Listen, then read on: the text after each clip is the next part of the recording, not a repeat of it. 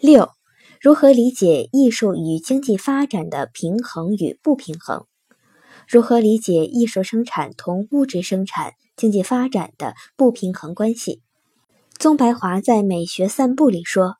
汉末魏晋六朝是中国政治上最混乱、社会上最苦痛的时代，然而却是精神史上极自由、极解放、最富于智慧、最浓于热情的一个时代。”因此，也就是最富有艺术精神的一个时代。如何理解这句话？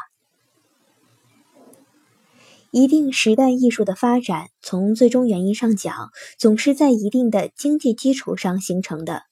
但是，艺术生产作为一种特殊的精神生产，又具有相对的独立性。在社会发展历史的某个阶段上，艺术的繁荣与社会物质生产的发展呈现出某种不平衡现象。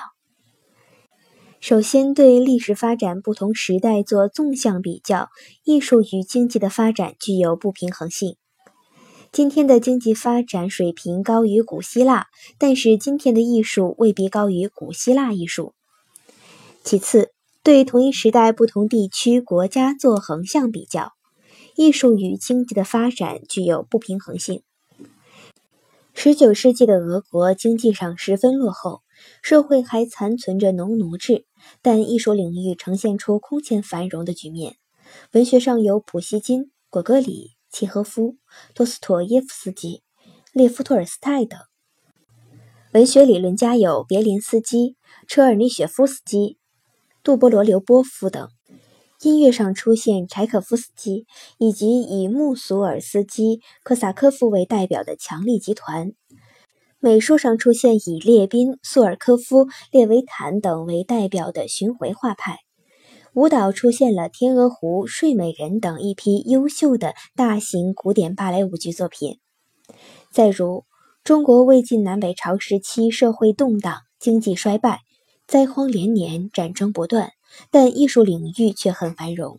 例如，文学上建安文学以曹氏父子为中心，还有建安七子。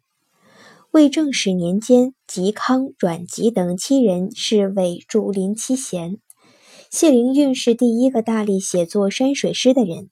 陶渊明的田园诗为中国古典诗歌开辟了一个新的境界。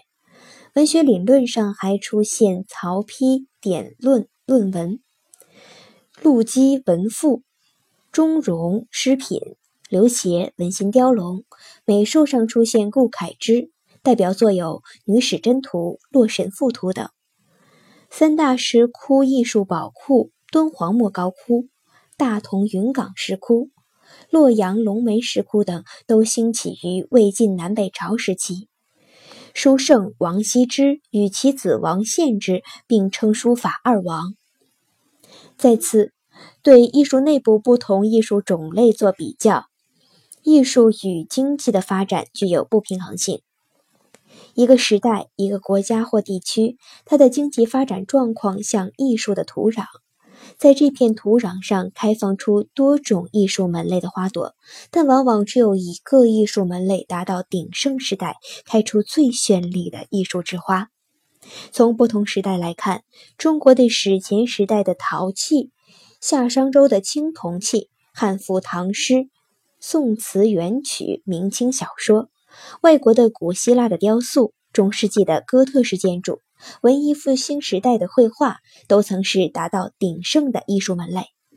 格罗塞说，德国民族富有极高超的音乐天才，而在关系极密切的英国人中间，竟不能产生一个伟大的音乐家。同时，我们又应当看到，两种生产不平衡的现象与艺术生产最终必然受物质生产制约并不矛盾。前者是个别特殊的现象，后者是一般普遍的规律。何况从根本的原因上讲，两种生产不平衡现象也有其深刻的经济和政治根源。就拿19世纪的俄国来说，当时反对沙皇政府封建主义专制统治的斗争风起云涌。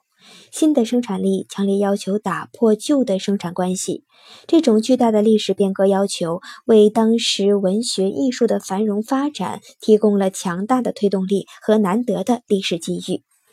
魏晋六朝的艺术仍然以一定的经济发展为前提，因此艺术与经济发展的不平衡丝毫不可否认经济发展对这些领域的最终的支配作用。此外，平衡与不平衡是辩证的统一，平衡中有不平衡，不平衡中有平衡。如果我们把经济的发展看作一条中轴线，把艺术的发展视为另一条轴线，那么从微观上看，任何一个时代和国家都可以发现两条轴线的偏离及不平衡现象。从宏观上看，考察一切时代与国家，您就会发觉，研究的时间愈长，研究的范围愈广，这个轴线就愈接近经济发展的轴线，就愈是跟后者平行而近。